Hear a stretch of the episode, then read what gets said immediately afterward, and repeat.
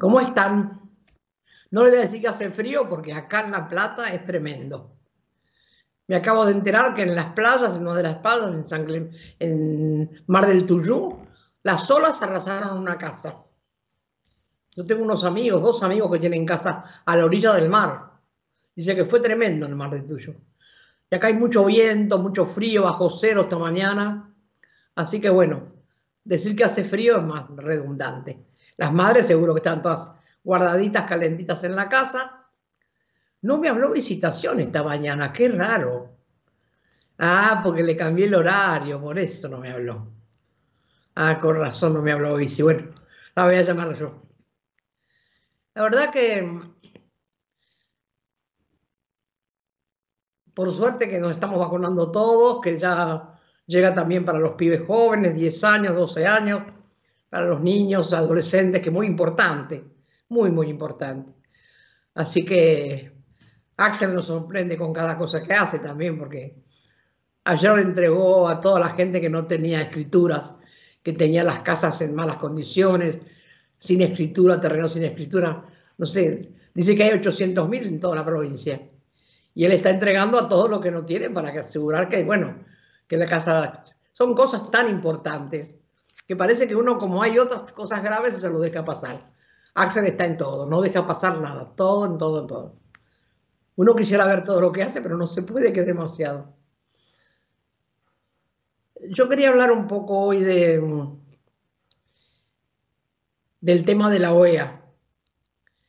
Nosotros ayer hicimos una carta, antes de ayer una carta, después que escuchamos al presidente mexicano a López Obrador hablar contra la OEA, que hay que sacarla de raíz y es verdad.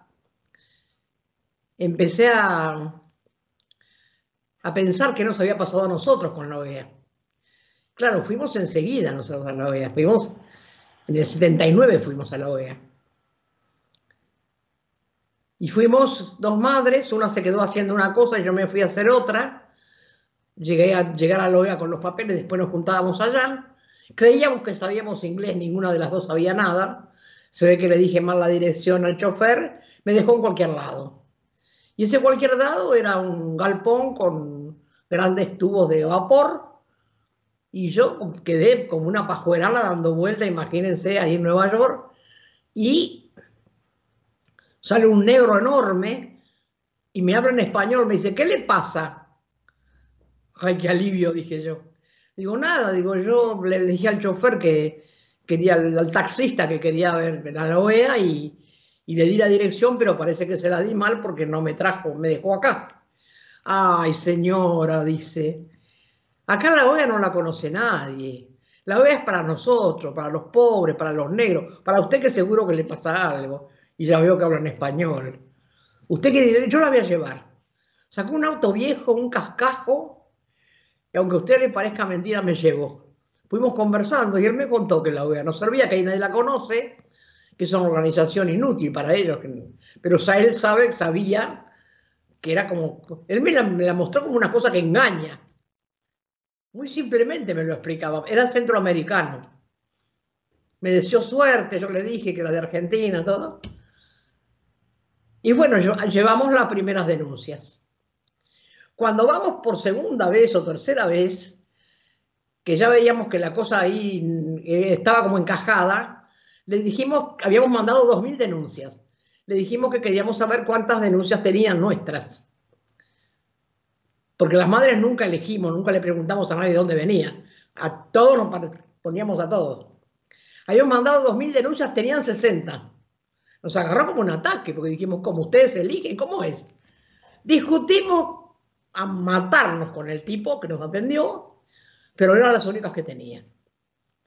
Así que ya ahí empezamos todas las dudas a darnos cuenta entre lo que me había dicho el negro que me llevó hasta ahí y que las cosas no caminaban y que no salvaban a nadie y, y empezamos a darnos cuenta que cambiaban a nuestros hijos por trigo, por petróleo. Bueno, y ahora la OEA es el gran monstruo que se mete haciéndonos creer, como desde hace muchos años, que es una organización que defiende la vida de la gente, y se mete, lo mandan los yanquis para dar golpes de Estado. Dar golpes de Estado en los países que ellos este, les molestan, ¿no? Les molesta la izquierda, les molesta un pensamiento progresista, les molesta el populismo. Y yo estuve pensando bastante, ayer y antes de ayer, a la noche, a la tarde, escribo y pienso. Y yo digo, claro, es tan diferente. La primera vez que nosotros fuimos a Estados Unidos, en Estados Unidos recibieron este, funcionarios y diputados y nos preguntaron, lo primero que nos preguntaron, de dónde habíamos sacado la plata para viajar. Cuando fuimos por primera vez a Cuba, que es donde la OEA se quiere meter ahora, le han pedido que se meta, cuando fuimos la primera vez a Cuba, lo primero que nos dijeron es qué podían hacer por nosotras. Miren el abismo de diferencia. A los yanquis les importaba de dónde sacamos la plata y los cubanos nos dijeron qué podían hacer por nosotras.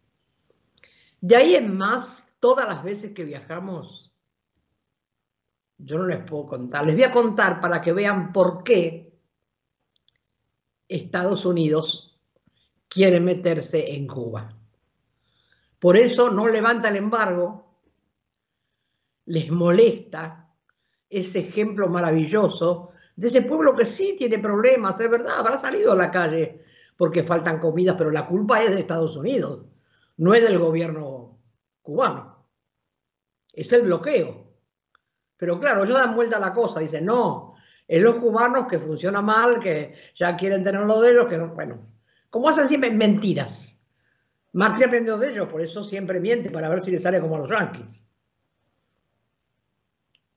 Son modos de gobernar, son modos de no de gobernar, de, de opresión.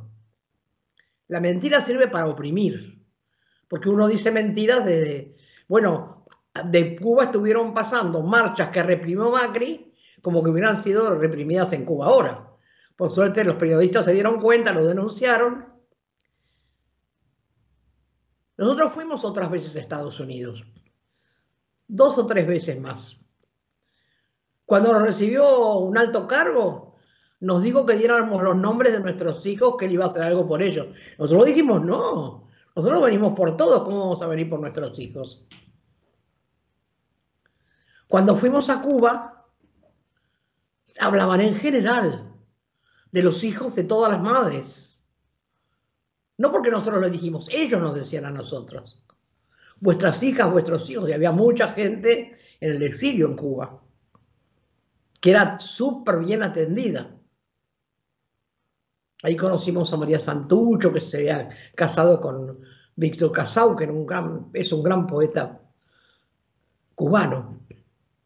Y así, pensando, fuimos viendo las diferencias. Cuando fuimos a Estados Unidos y no nos querían atender, que nos querían sacar de ahora, yo pienso, ¿no? En ese momento uno no se da cuenta. Nos mandaban a, que conversáramos con los Marignol, que es una organización religiosa, y cuando íbamos a Cuba teníamos reuniones de entrada nomás con Fidel, con, toda la plana, con los, ministros de cultura, que nos hemos hecho muy amigas. Y cuando nos invitaron en Estados Unidos, nos invitaban para cosas muy pequeñas y muy de, poca de poco interés en el norteamericano. El norteamericano nunca se interesó por ir a las charlas de las madres. Va muy poca gente. En cambio, Fidel nos empezó a invitar para los congresos. Entonces cuando las madres íbamos a los congresos, participábamos y mucho, y mucho, con discursos, nos hacían presentaciones. Cuando fuimos a Estados Unidos, un día nos mandaron que habláramos en una iglesia, que el cura nos diera lugar. Un día hacen un acto grande por Palestina, nos invitan, había un concierto espectacular, de millones de personas que van, los cubanos son re prolijos para los conciertos, ¿y quién viene a? Fidel. De un lado Fidel y de otro lado el ministro de Cultura. ¿Cómo no va a tener odio Estados Unidos contra los cubanos? Y ahí nomás Fidel me dijo, mañana tienes que hablar sobre Palestina tú eres una experta. Digo, no, no, no me vas a poner como experta, que no soy experta. Sí, sí, yo voy a decir que eres experta, pero no, Fidel, no me hagas eso. No hubo caso, me presentó como experta. Y solo yo había ido a Palestina. Y él dijo, con lo que hables, con lo que viste, ya sos experta.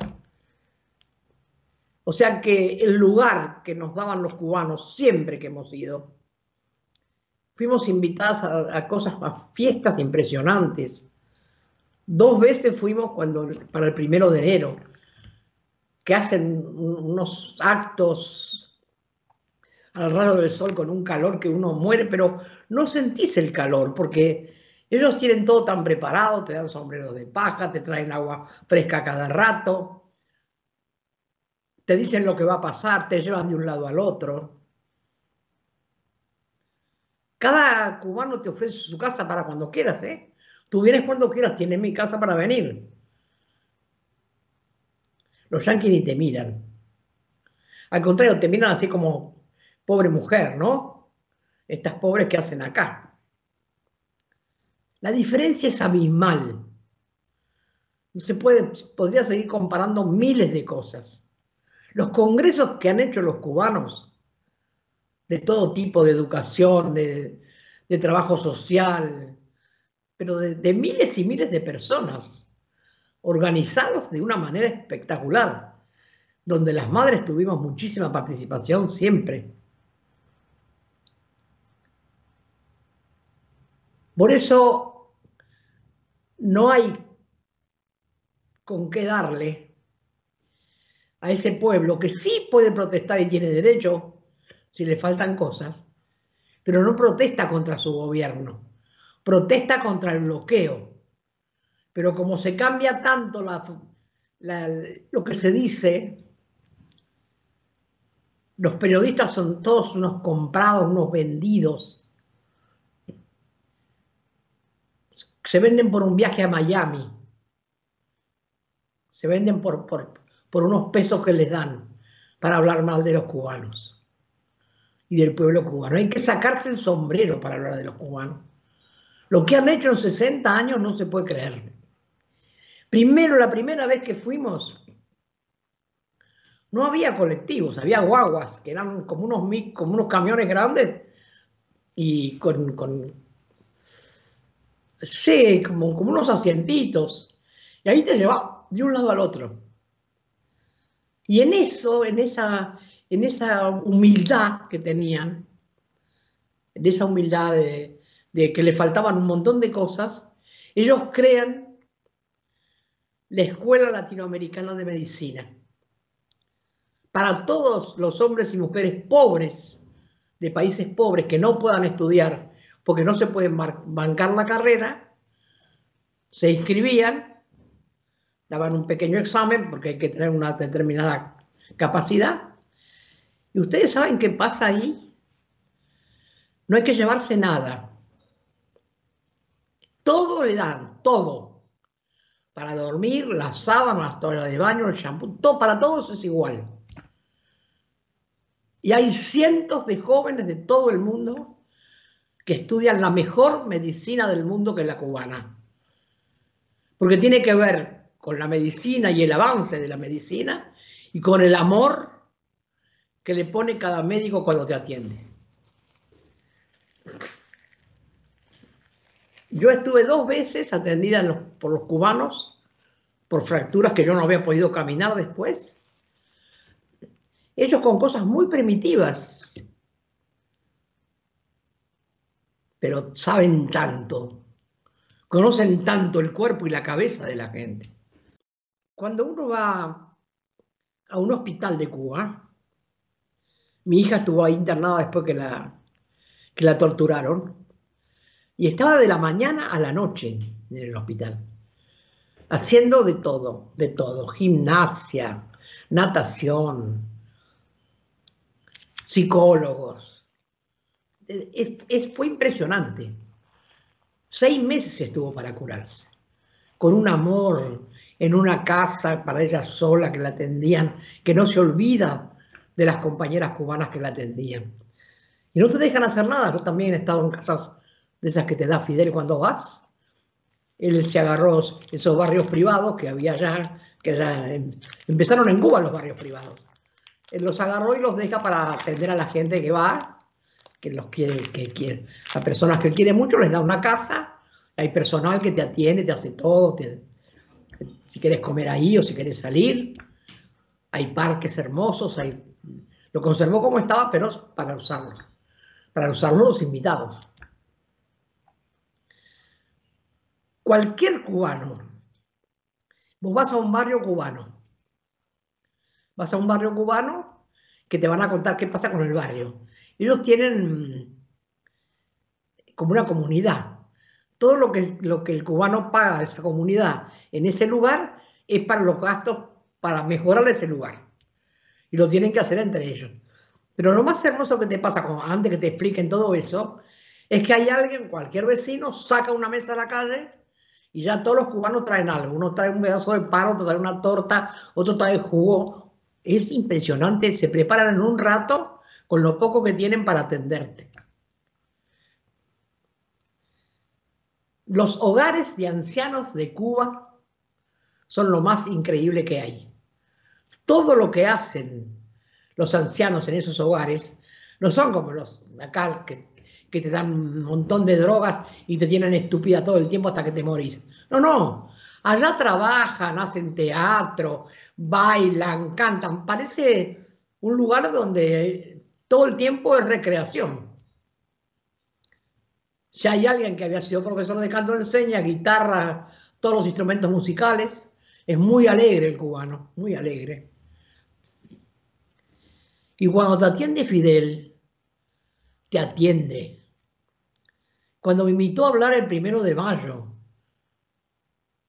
en la Plaza de la Revolución, ante un millón de cubanos, casi muerto en yo. No se puede creer lo que sabe ese pueblo de uno, cómo, cómo, cómo nos quieren a las madres y cómo quieren a la gente que visita su país. Nunca vas a encontrar un cubano en la calle que no te trate bien cuando vos le preguntás algo. Yo fui en la época de los pioneros. Los pioneros eran unos niños que de muy chiquitos les enseñaban todo. Hasta manejar un buque, hasta manejar una lancha, hasta manejar un avión. Los niños aprendían todo para defender la, revolución. Y van por la calle contentos, hablando. El malecón, que es el lugar donde se reúnen todos a divertirse. El cubano es muy alegre. Y si ahora le pasa algo, y si ahora hace marchas, no es porque el por contra el gobierno, es contra el bloqueo infame de 60 años de los Estados Unidos, que no le alcanza con el bloqueo y que ahora quiere meter a la OEA. Por eso no hay que dejarlo, por eso muy bien López Obrador, lo nuestro, lo pequeñito que podemos hacer las madres, nuestro aporte también para apoyar el pedido de López Obrador y ojalá todos los países que crean en la democracia, entre comillas, que crean en la libertad del pueblo, hagan lo mismo. Repudien, rechacen y piden que la OEA basta. Ahí sí que hay que hacer un final de todo.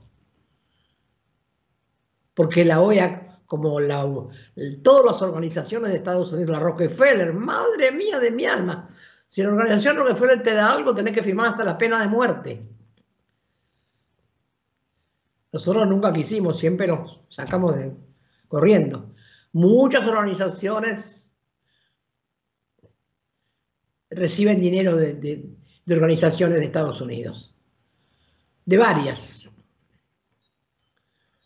Tienen distintos nombres, pero siempre estás atado a no hablar mal de ellos. Por eso hay tantos organismos de derechos humanos que no hablan mal de Estados Unidos, que se la tienen que bancar porque reciben dinero de ellos. Por suerte las madres No que no precisamos, no quisimos. Precisar, precisamos.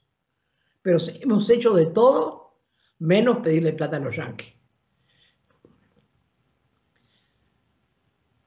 Cuba, hasta las canciones, los museos de los cubanos, la estatua que hicieron del Che, madre mía de mi alma.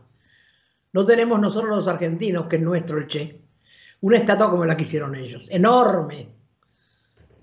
Un museo impresionante. Los museos de, Cuba te corre frío. Entras y está Camilo Torres, que es Camilo Torres, parece que te va a dar la mano. Todo es vida en Cuba. Todo es vida. Las canciones, lo poco que tienen de verdura, que ahora tienen bastante más que antes, la caña de azúcar, los barcitos que tienen. Hay bares famosos en Cuba, lo que es La Habana Vieja, La Habana Nueva. Todo es hermoso. Santa Clara. Todo es hermoso. Cuba es, es el jardín para Latinoamérica, lleno de flores, de pájaros y de sueños. Tienen 600 clases de orquídeas en un monte que uno no puede creer de enorme. Y tienen mucha dignidad, mucho amor a la revolución y al socialismo. Y han demostrado que se puede el socialismo y que se puede el comunismo. Por eso los yanquis no saben qué hacer. Y ahora, como no le faltaba nada, quieren que vaya a la OEA.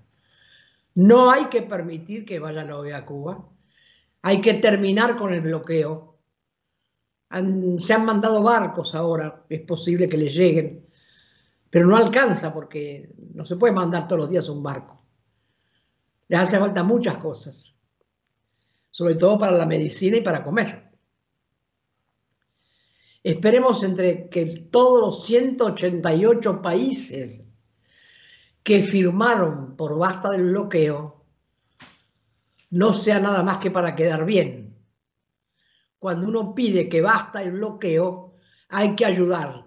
Si mandáramos 188 barcos llenos de mercadería y llenos de medicinas, 188, y le daríamos un buen empujecito al pueblo cubano. Nos han dado tantas manos ellos han desparramado tanto médico cubano por todos lados que acá no los pudimos traer porque hubo unos cuantos pedazos de zapatos que no quisieron que vengan. Que están por todo el mundo desparramados porque saben un montón de medicina. Ojalá que los 188 países que firmaron sean capaces de mandar un barco cada uno cargado de mercadería Sería una forma de empezar a romper el bloqueo. Por favor, los países que firmaron a favor, demuestren que es verdad. Demuestren que es cierto. ¿Saben qué pasa? Hay una poesía que yo repito siempre en la última parte. Vinieron a buscar a un comunista, no me preocupé porque yo no era comunista. Después llegaron a socialista y yo tampoco era socialista, tampoco me preocupé. Ahora vienen por mí, pero ya es tarde. Hasta el jueves que viene.